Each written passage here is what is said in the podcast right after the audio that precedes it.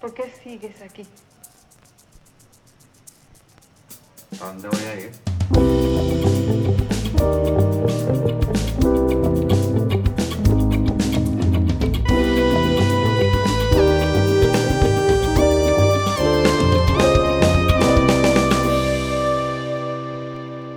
Buenos días, tardes, noches para ustedes y buenas noches para nuestra invitada. Bienvenidos a Cómo Llegamos Aquí, un espacio semanal donde hablaremos paja de distintas experiencias de venezolanos fuera del país. Rafael y yo demostraremos en cada episodio nuestra ignorancia sobre diferentes países del mundo y opinaremos sin fundamento sobre experiencias ajenas de emigración. Rafael. Así es, perfecto, gracias Luis. Eh, así es, eh, la idea de este podcast es precisamente conversar con, con, personas alrededor del mundo y hoy no vamos lejos porque se encuentra con nosotros Shirley López. Ella vive actualmente en Gold Coast, es una ciudad de la costa este de Australia. Es una ciudad conocida por ser el, uno de los destinos turísticos más importantes de la isla en cuanto a playas. Además es una ciudad donde se producen y graban muchísimas películas, como se ha grabado Piratas del Caribe, Pacific Rim, King Kong, eh, Thor. Eh, eh, Shirley tiene cuatro años en Australia, no es la, única ciudad donde, donde ha vivido. Y Shirley estudió ciencias políticas y se dedica actualmente al, al, al masaje terapéutico. Bienvenida, Shirley. Muchas gracias, chicos. Hola a todos los que nos escuchan. Buenas noches por aquí. Ya son las 11 y 20 de la noche. La única manera que pudimos contactarnos. Efectivamente, vivo en lo que sería el corazón del surf en Australia, en una zona costera. Para aquellos que son venezolanos y conocen la isla Margarita, bueno, el malecón está a disposición a lo largo de toda la costa y mucha gente va, hace su surf, como lo había comentado nuestro compañero también han filmado muchas películas porque el clima se da. O sea, la situación está súper adaptada para que Hollywood venga y se vuelva loco por acá y para que aquellos amantes del surf y de, de la naturaleza también disfruten. Perfecto, Shirley. Bueno, la idea de este podcast es básicamente tener insights sobre ciudades del mundo desde un punto de vista de alguien que ha migrado y desde la óptica venezolana, es decir, con humor. Así que sin más preámbulos y porque realmente no tenemos más nada que decir, empezaremos con las preguntas. Eh, cuéntame, no, cuéntame o nómbrame dos o tres comidas típicas del sitio que, que, que hayas probado y no te gustaron. Mira, la primera vez que yo llegué me dieron a probar Vegemite. Es como una especie de mermelada negra con muchas vitaminas, es muy agria y muy salada. Realmente para que la puedas juntar, debes hacerlo de a poquito en poquito como para agarrarle el cariño al sabor. Pero quien me lo dio como que no me quería y me puso demasiado. La vaina fue horrible. Es un gusto adquirido. Bueno, ¿qué es esta vaina? No, no, esto es como el, el levantamuerto de los, de los australianos, después es tu mar y la vaina. De hecho que mi pareja es una de las cosas que le fascina después que, que ha tomado toda la noche. Necesito mi Vegemite. Y yo, estás loco. Ahorita, ya, después de más de cuatro años viviendo aquí, ya me gusta el Vegemite. Pero al principio esa vaina, no, olvídalo. Y segundo, una de las cosas que aquí suele pasar o suelen comer es el, la carne de canguro. Uy. Y, sí, o sea, canguros hay aquí por todos lados. Tú vas yo, yo, manejando. yo siento que la carne de canguro debe ser muy dura, no sé por qué. Sí es chiclosa, fíjate que sí. Claro, al principio cuando no, vamos a un restaurante, vamos a pedir carne de canguro. No, tú estás loco. Y yo no podía, era porque yo había ido, ido a una reserva natural con los canguros y vino su mamá canguro, vino con el cangurito y yo los estaba alimentando. Tú estás loco, yo no voy a ir a un restaurante a comerme los canguritos. Sea, esa vaina me va a matar emocionalmente y no. Pasaron como dos, tres años, compramos carne de canguro, la cocinamos, es un olor muy fuerte, muy, sí, muy pesado y la carne es muy chiclosa. No sabe mal si le echas sus condimentos, pero como el, no es chigüire. El chigüire también al prepararse, eh, eh, eh, el olor, tengo entendido que el olor es bastante fuerte, pero, pero obviamente el resultado, yo, yo comí chigüire y, y a mí me encanta el chigüire. No, olvídalo. A, a mí me pasa lo mismo que tú, pero con el chigüire. O sea, yo siento que yo no podría comer chigüire porque me gusta el animal, pues yo lo veo y, o sea, no sé, es bonito y tal, entonces comérmelo me da como cosa. A mí me engañaron en un desayuno que estuve en los llanos venezolanos. No, eso es como carne mechada, yo emocionada, mi arepita preparando la vaina. Y cuando, pero porque esta vaina se la sabe como a pescado, no, es que es chihuahua. Y yo, coño de la madre, no, me quitaron todas las, todas las ganas de comer. Pero creo que esos son los dos únicos alimentos así que, que saben súper fuertes que realmente no, no está al paladar del venezolano directamente. Pero ya después poco a poco te acostumbras. Ya Claro, es un gusto adquirido. Shirley, ¿qué otras ciudades conoces? Y específicamente, ¿has estado en P. Sherman, calle Wallaby, 42 Sydney? No, no, fíjate que no he, ido a Sydney, pero he pasado, he, he ido de pasada. Anteriormente vivía en Melbourne, estuve viviendo como por cuatro años. Ya ahorita, dentro de unos meses, cumplo cinco años aquí. Estuve viviendo como por cuatro años en Melbourne, fue donde llegué a mi destino principal. Y recientemente, en, hace seis o siete meses, me mudé para la ciudad de Gold Coast. Para mudarme aquí, con todos mis enseres, mis corotos, me vine manejando. Entonces, para que manejarme, fui por toda la costa y pasé por Sydney. Y Ah, llegué claro, hasta, pues. hasta la Estabas parte en de arriba. Sur y, y pasaste a Costa de... Estaba cerca de Tasmania. Sí, al frente. O sea, bueno, sí, relativo. Al frente, sí, cru- cruzando, cruzando. Cruzando 24 horas en, en el barquito, en el ferry. O sea, bueno, es lejos. Ah, bueno, mira, cuéntanos un poco eh, cómo o cuál ha sido el choque cultural que, que has tenido más fuerte eh, allá en, en- en Australia como tal. Mira, el inglés. El inglés es una vaina que te, que te golpea súper fuerte, pues por los acentos. Creo que en los otros podcasts, el muchacho de Dublin, Dublin Ajá, también lo comentaba con respecto al inglés. Y lo mismo puedo decir yo aquí. Uno viene con, enfocado con un inglés americano, con un acento americano, cuando llegas aquí, la gente habla totalmente diferente. Tiene, es como que, les costara abrir la boca para, poder sacar las palabras. O sea, son demasiado, ¿cómo, diría yo? Este, flojos a la hora de hablar. Entonces, si no abres la boca, yo no te comprendo y, y- y cuesta, cuesta mucho más, sobre todo las generaciones viejas, de, de, de adultos mayores. Pero Pero eh, ¿tú, tú has tenido la oportunidad de por lo menos escu- eh, escuchar a- a el acento British, pero en, en persona y, y poder compararlo con, con el australiano. claro, el British es más pausado, la gente habla con más calma. Esta vaina aquí es así, hey man, how are you? What's going on? Eh, o sea, demasiado como... rápido. sí. demasiado, sí, rápido y, y- y- y no abren la boca. Y al no abrirla, tú que no es tu lengua nativa, cuesta, cuesta asimilarlo. Ya después con el tiempo sí le agarras la onda, pero al principio no. Olvídate, yo llegué a trabajar con otra de mis carreras, yo trabajo también como personal care y he trabajado en ancianatos, cuidando abuelitos. Te toca sentarte a hablar con ellos y escucharlos. Mira, me dolía la cabeza tratando de entender qué es lo que decía, porque no, no les agarro. Es como que tú le digas a alguien, mire, ¿quieres aprender español en Venezuela? Chévere. Tienes los orientales, tienes los maracuchos y tienes lo de la región central. Lo de la región central lo vas a entender chévere. Pero trata de aprender español con un oriental. Bueno, de la misma manera pasa así con Australia. Apren- aprender, aprender inglés aquí va a costar un poco si no le agarras la onda, o por lo menos al principio sí va a costar. Mira, la, la- la única referencia que, yo, que me llega rápido a la mente de acento australiano es esta tipa que tiene un, un especial de stand-up en Netflix que se llama Hannah Gatsby.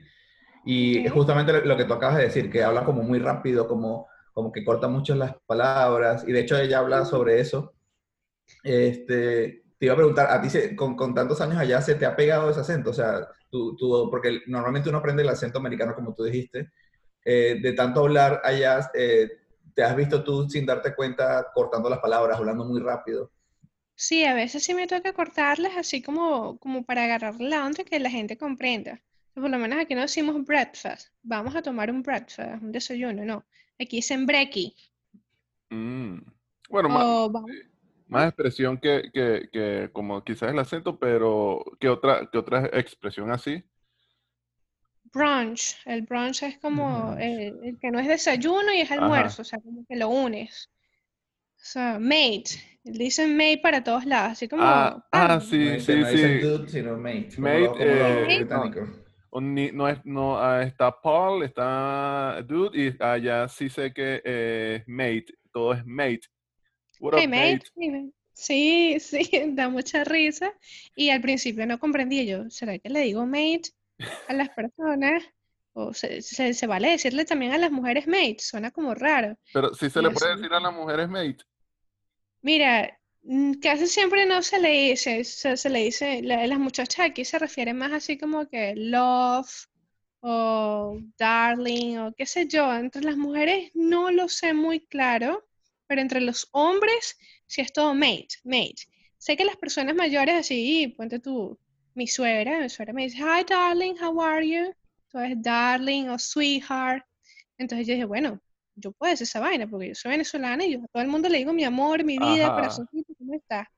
Entonces mi suegra, no, no, Charlie, pero tú no lo tienes por qué decir. Y yo, ¿pero por qué no? Es que son más como para personas mayores. Y yo, ay, no joda, no entiendo. ¿Cómo me puedo referir a la gente? Entonces, eh, al final no le paro bolas y si me refiere de bonita manera, darling, how you feel, are you okay? Entonces, la gente no se molesta. Al final no estás diciendo nada malo. No, no. Bueno, igual eso es un- una muestra de, de- de- de cariño. Eh, cuéntame un poco eh, cómo es el humor eh, australiano o, y si existe algo similar a, a un chinazo en, en- en la jerga australiana. Mira, el humor es, no es tan pesado, pero es un humor, hay, hay humor negro, pero es que no lo entiendo todavía. Eh, Se hacen unos chistes que yo digo, bueno, pero eso no es chistoso, no le veo la, la vaina. Como también hay personas en donde, o hay generaciones, me he topado con gente en donde saca el humor negro. Yo he hecho mucha broma, yo tengo muy humor negro y yo he hecho muchos chinazos. Entonces, cuando digo algo, hay algunas personas que se quedan en el grupo como que, mierda, no digas esa vaina aquí. Yo, ¿qué dije? ¿Qué dije? Entonces, la ¿Tienes gente al- no tiene- algún ejemplo, algún ejemplo de, de- de eso? Mira, yo la primera vez que conocí a mi familia, yo le dije la verdad, es que yo vivo en Venezuela y hay algo que me parece muy curioso aquí con respecto a mi país, ¿qué es? Bueno, yo tengo amigos, panas a mí, yo soy morenita, blanquita, que me dicen negra. Entonces, normal, pues, para nosotros todo el mundo es negro y nadie se ofende, nadie nada. Sí, Shirley, pero aquí no puedes decir e- eso, o sea, eh, la, la expresión word. Sí, sí, yo, pero, pero ¿y cuál es la vaina? Pues, ¿cuál es el problema? No, que eso es racista, que no sé qué yo. Bueno, pero en mi casa a mí me llaman así. Entonces, ahora con el chalequeo entre mi familia, o entre la- mi familia australiana ahorita, bueno, yo los veo que tienen miedo, hey nigga, what's up, what's going on? Y así, se cagan de la risa porque ya saben que, que es echando broma, pues. Entonces, han tomado mi humor de, de bonita manera sin, sin ofenderse tanto, porque pues al final, qué normal, ¿qué quieres que le diga? Este, cuando me voy a referir a una persona, mire, corazón, es que el señor color chocolate que está en la esquina, coño, qué ladilla, pana. No, no, no, que- lo, lo- lo- correcto, lo correcto, lo correcto. Claro. ¿Cuál es tu grosería o jerga favorita de allá? Alguna expresión como muy particular.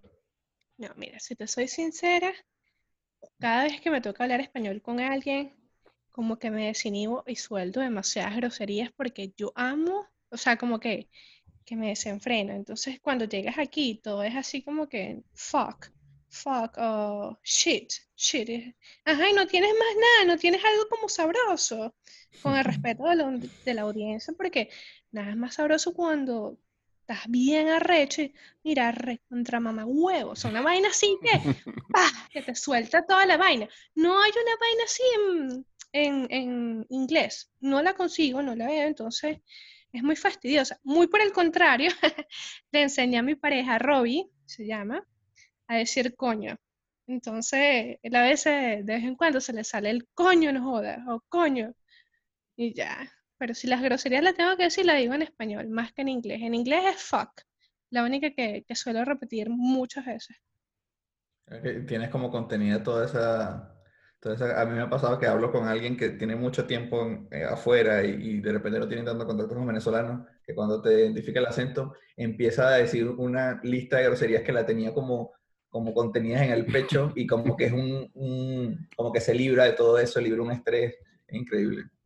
Es que es una sensación gratificante. Mi mamá es una de las personas que dice, ay, las señoritas que se respetan no dicen grosería. Pero válgame Dios que ponen la cadena y le quitan su novela, mi mamá sale a decir groserías por todos lados. Disculpa, mami. Mira, Shirley, eh, cuéntame, ¿cuándo fue la última vez que viste un koala? Y si hay koalas en cada, en cada casa australiana. No, no hay koalas en cada casa australiana. Hay más arañas, hay más lagartijas, hay hormigas asesinas, pero no, no koalas. Hay reservas de koalas en todos lados, sí. En la mayoría de los lugares de forestación hay reservas de koalas, de hecho que tú vas manejando y ves los letreritos, cuidado, koalas cruzando. Y la última vez que lo vi fue en una reserva ecológica en una isla que se llama Hamilton Island. Está como a 45 minutos, media hora tomando un avión. Y tenía una reserva y me permitieron agarrarlos porque para tocarlos, para agarrarlos, tienes que estar bajo la supervisión de alguien. Y son demasiado peluditos, demasiado felpudos, súper bonitos. Y, eso, pero no es que haya así en, cada... Tendrás que tener una, una finca o una especie de farm para tú poder tener koalitas por ahí.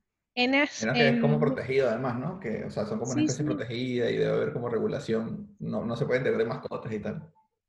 Sí, sí, no, no, no, no, está totalmente regulado. De hecho, que ahorita hubo una crisis súper fuerte con lo de los incendios en diciembre y hubo muchas personas que, que, estuvieron al tanto para el rescate de los animalitos porque pues se quedaron sin sus hogares o estaban quemaditos. Imagínate, o sea, el pelo de ellos se puede incendiar brutal, que, hay que tratarlos rápido, pues, porque si no se queman mucho.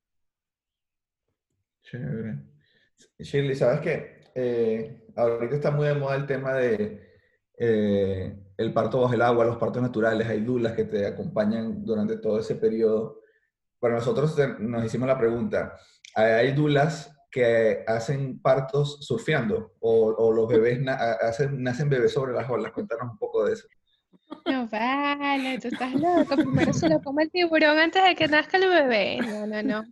En lo absoluto. Sí, obviamente somos uno de los, o Australia es uno de los países que está eh, en pro de la, de, dar el parto natural lo más posible que puedas. O sea, aquí inducirte una cesárea tienes que estar bajo un riesgo así súper brutal.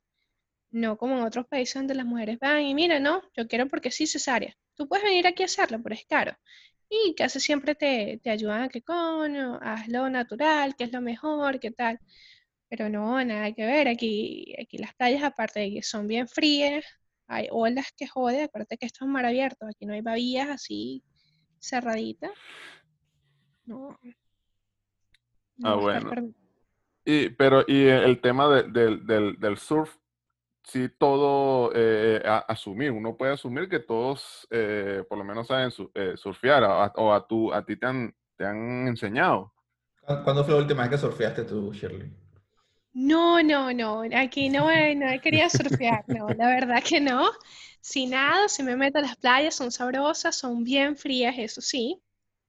Lo que aprendí a hacer aquí, que no me lo esperaba, y fue aprendí a esquiar. En la ciudad de Melbourne, en la región, eh, se llama ciudad de Melbourne, región de Victoria, a tres horas de camino hay una montaña, Mount Houghton, y esa es una montaña que ahorita en invierno está nevando. Entonces, la, mayoría de, las personas de Victoria o de Melbourne se van allá a, esquiar. Entonces, nosotros nos íbamos todos los amigos en familia y fue la primera vez que conocí la nieve, la primera vez que esquiaba y en eso, en ese en eso me metí. Y ahorita que estoy en Gold Coast aquí, pues recién, recientes que están abriendo otra vez la, las playas para que la gente vaya, disfrute, pues por toda esta situación de la pandemia. pero no, no creo que tenga muchas ganas. Esas olas son demasiado fuertes. Eso es como choroní.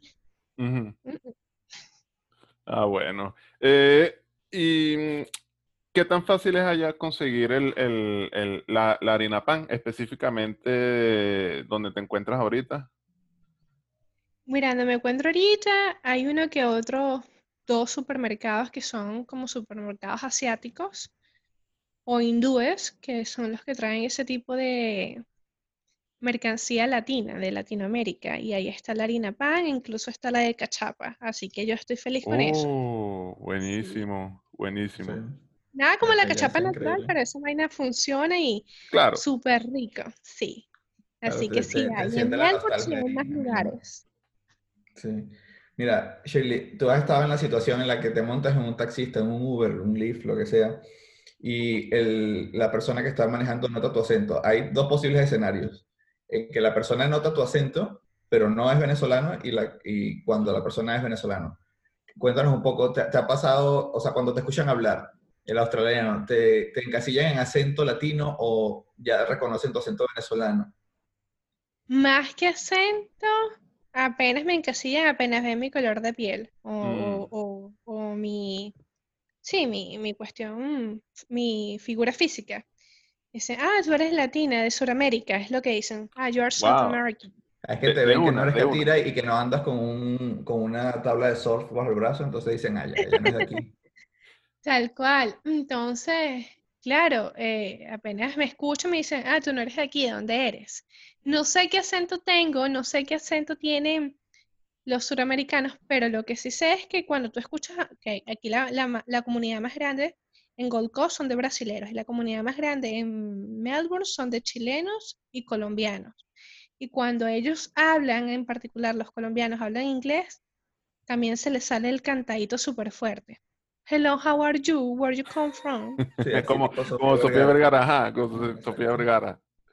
Sí, sí, tal cual, tal cual. Entonces ya tú sabes como que coño, este chamo, esta chama es de Colombia. Pero nosotros no, no sé cómo sonamos. Y como no tenemos una comunidad tan amplia aquí, pues la gente no, no de una nos dice Venezuela. Hay mucha gente que te pregunta, ¿Venezuela? ¿Dónde es eso? Entonces tienes que explicarle. Entre Venezuela, entre Brasil y, y Colombia. Entonces la gente como que se ubica, ah, ok, ya. Es la segunda vez que nos hablan de Brasil. Como que, hay mucho, como que hay mucha migración brasileña, eso no lo sabía. Bastante. Sí, Mi- sí, la hay. Cuéntame un poco, eh, allá en la, en la vida rumbera eh, o, o de reuniones, ¿cómo se porta la, la gente borracha allá?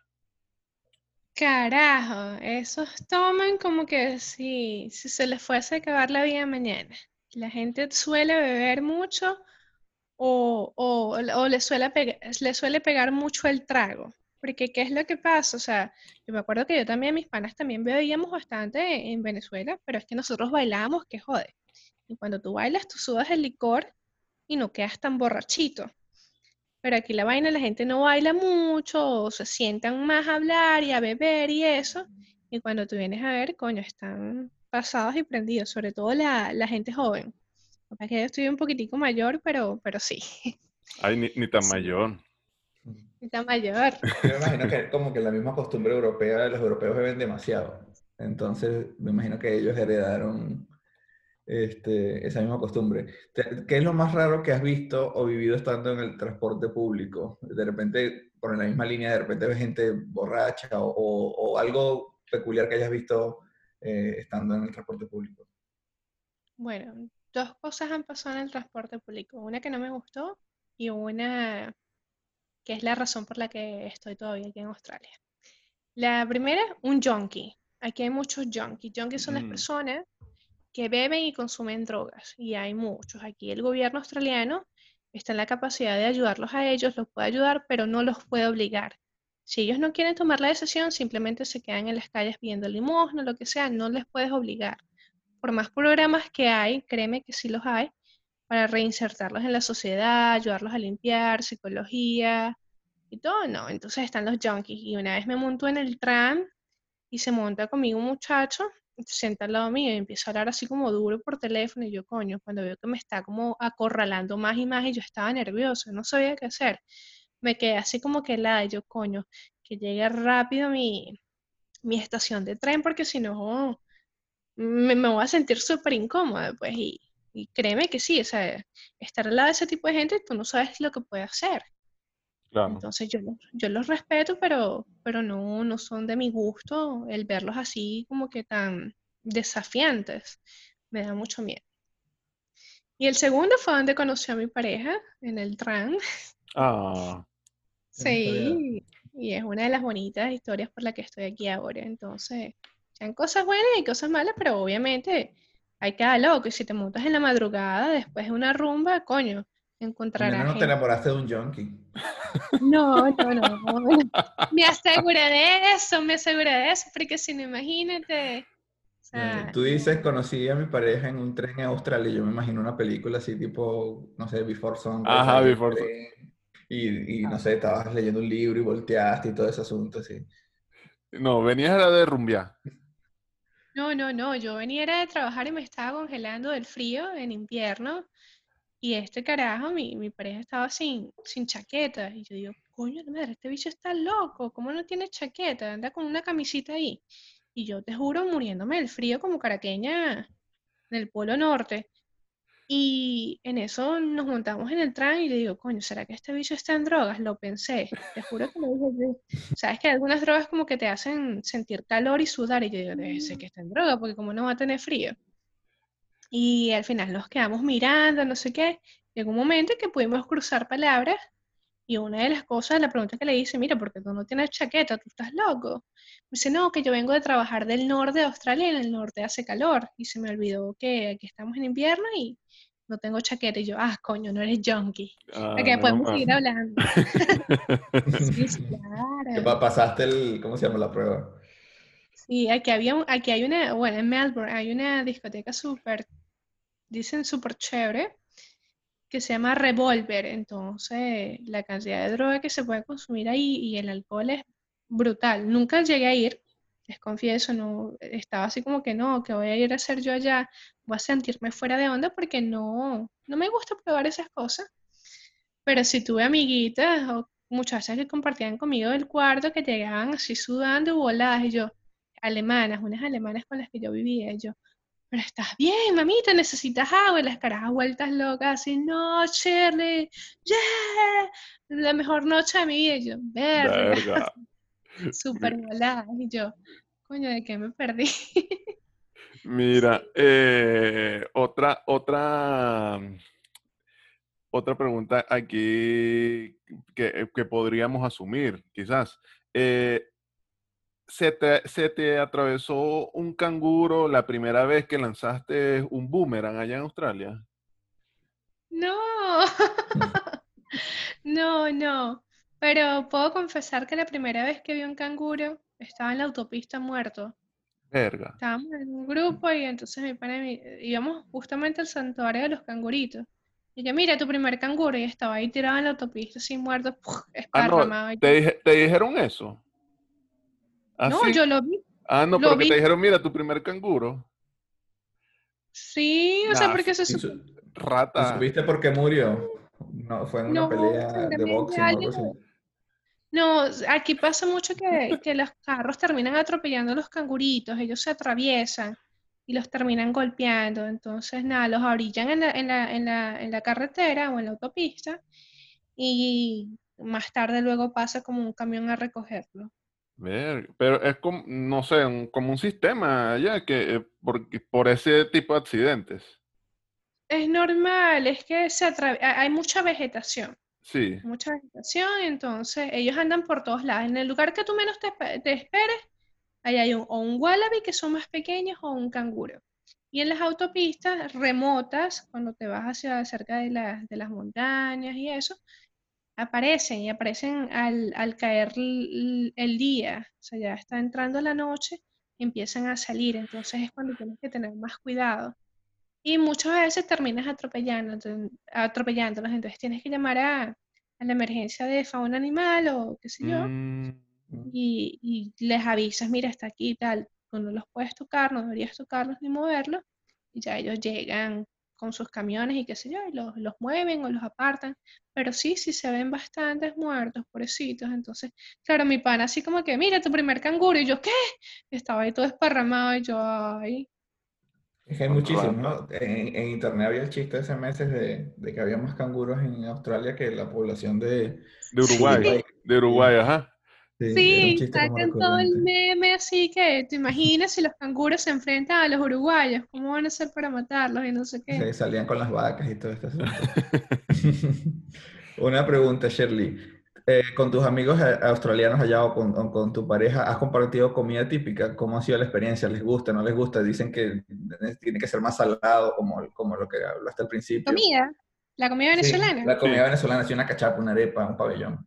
Mira, aquí la gente en los desayunos suelen comer mucho pan. Ese es el desayuno normal, es parecido al inglés. Y ya que yo introduje la arepa en mi casa, mi pareja me dice, yo a veces le pregunto, mira, Robbie, ¿qué quiere comer, papi? Ah, este, ¿hay pan o hay arepa? No, prepárate unas arepitas, o sea, arepa hasta la muerte. Aquí, las arepas les han fascinado, especialmente porque es gluten free. Aquí hay Mm. muchas personas que tienen condiciones con dietas o huevonadas. Y entonces la harina pan, ahí aparece, ya está marcada que es gluten free, entonces a la Ajá. gente le gusta. Yo aquí he introducido la arepa a todas mis amistades, a todo el mundo la ha probado, todo el mundo que ha venido, mira, venga, a mí me fascina cocinar y los invito a todos. Y me pongo a hacer mis arepitas, mis arepitas con, con caraota, con carne, con pollo, con aguacate, queso, full queso, y la gente queda de, verga, qué vaina tan buena, ¿y cuántas me puedo comer? Yo las hago más o menos chiquiticas para que puedan comer varias. Y quedan, quedan espectacular. Y este diciembre, cuando la pasé aquí en Gold Coast, eh, conseguí una muchacha súper chévere en la ciudad de Brisbane y ella estaba preparando hallacas y pan de jamón.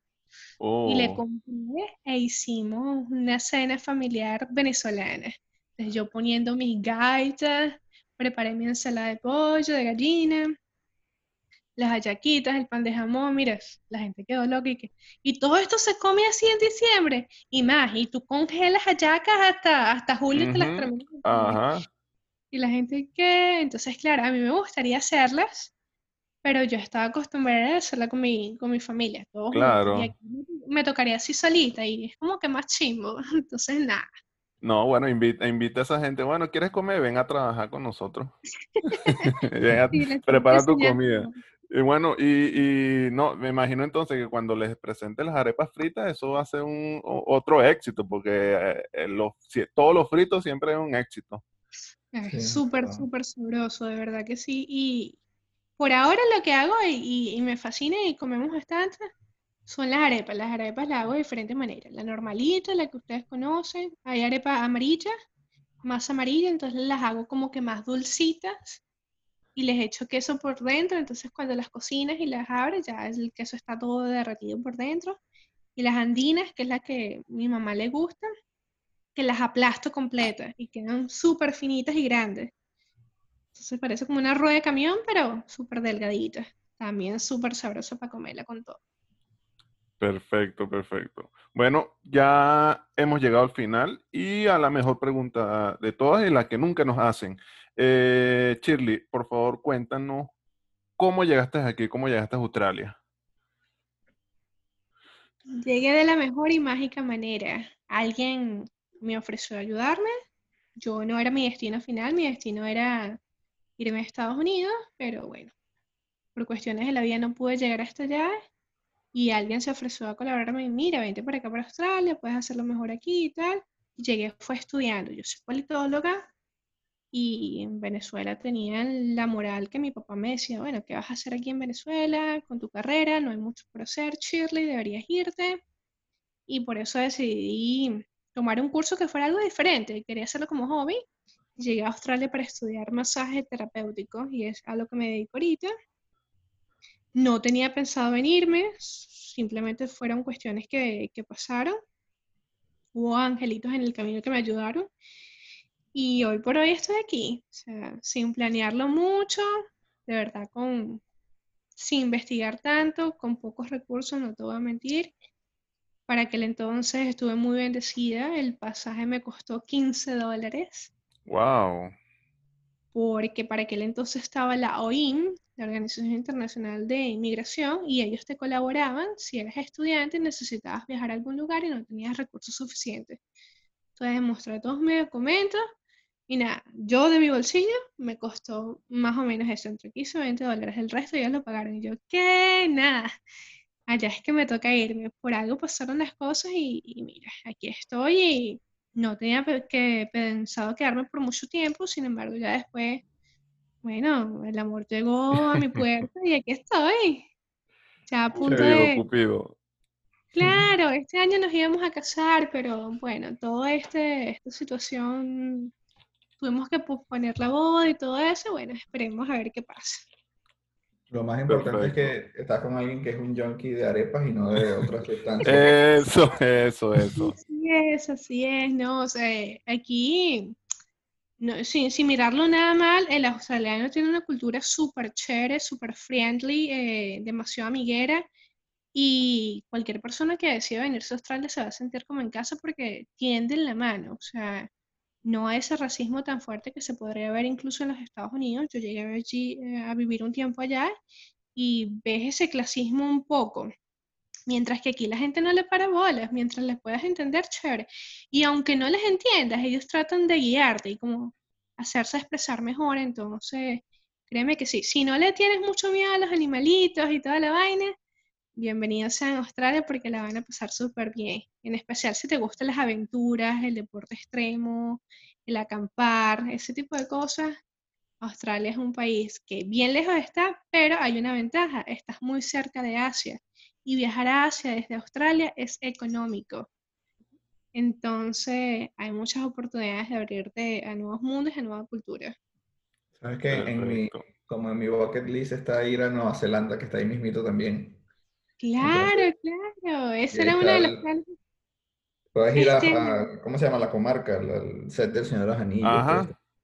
Oh, sí, cierto, cierto. Uno de los lugares más hermosos para poder ir a ver la aurora boreal o para esquiar es en Nueva Zelanda. Teníamos planeado eso este año y nada, todo se echó para atrás. Este coronavirus no. Pero bueno, todo, todo su tiempo, ¿no?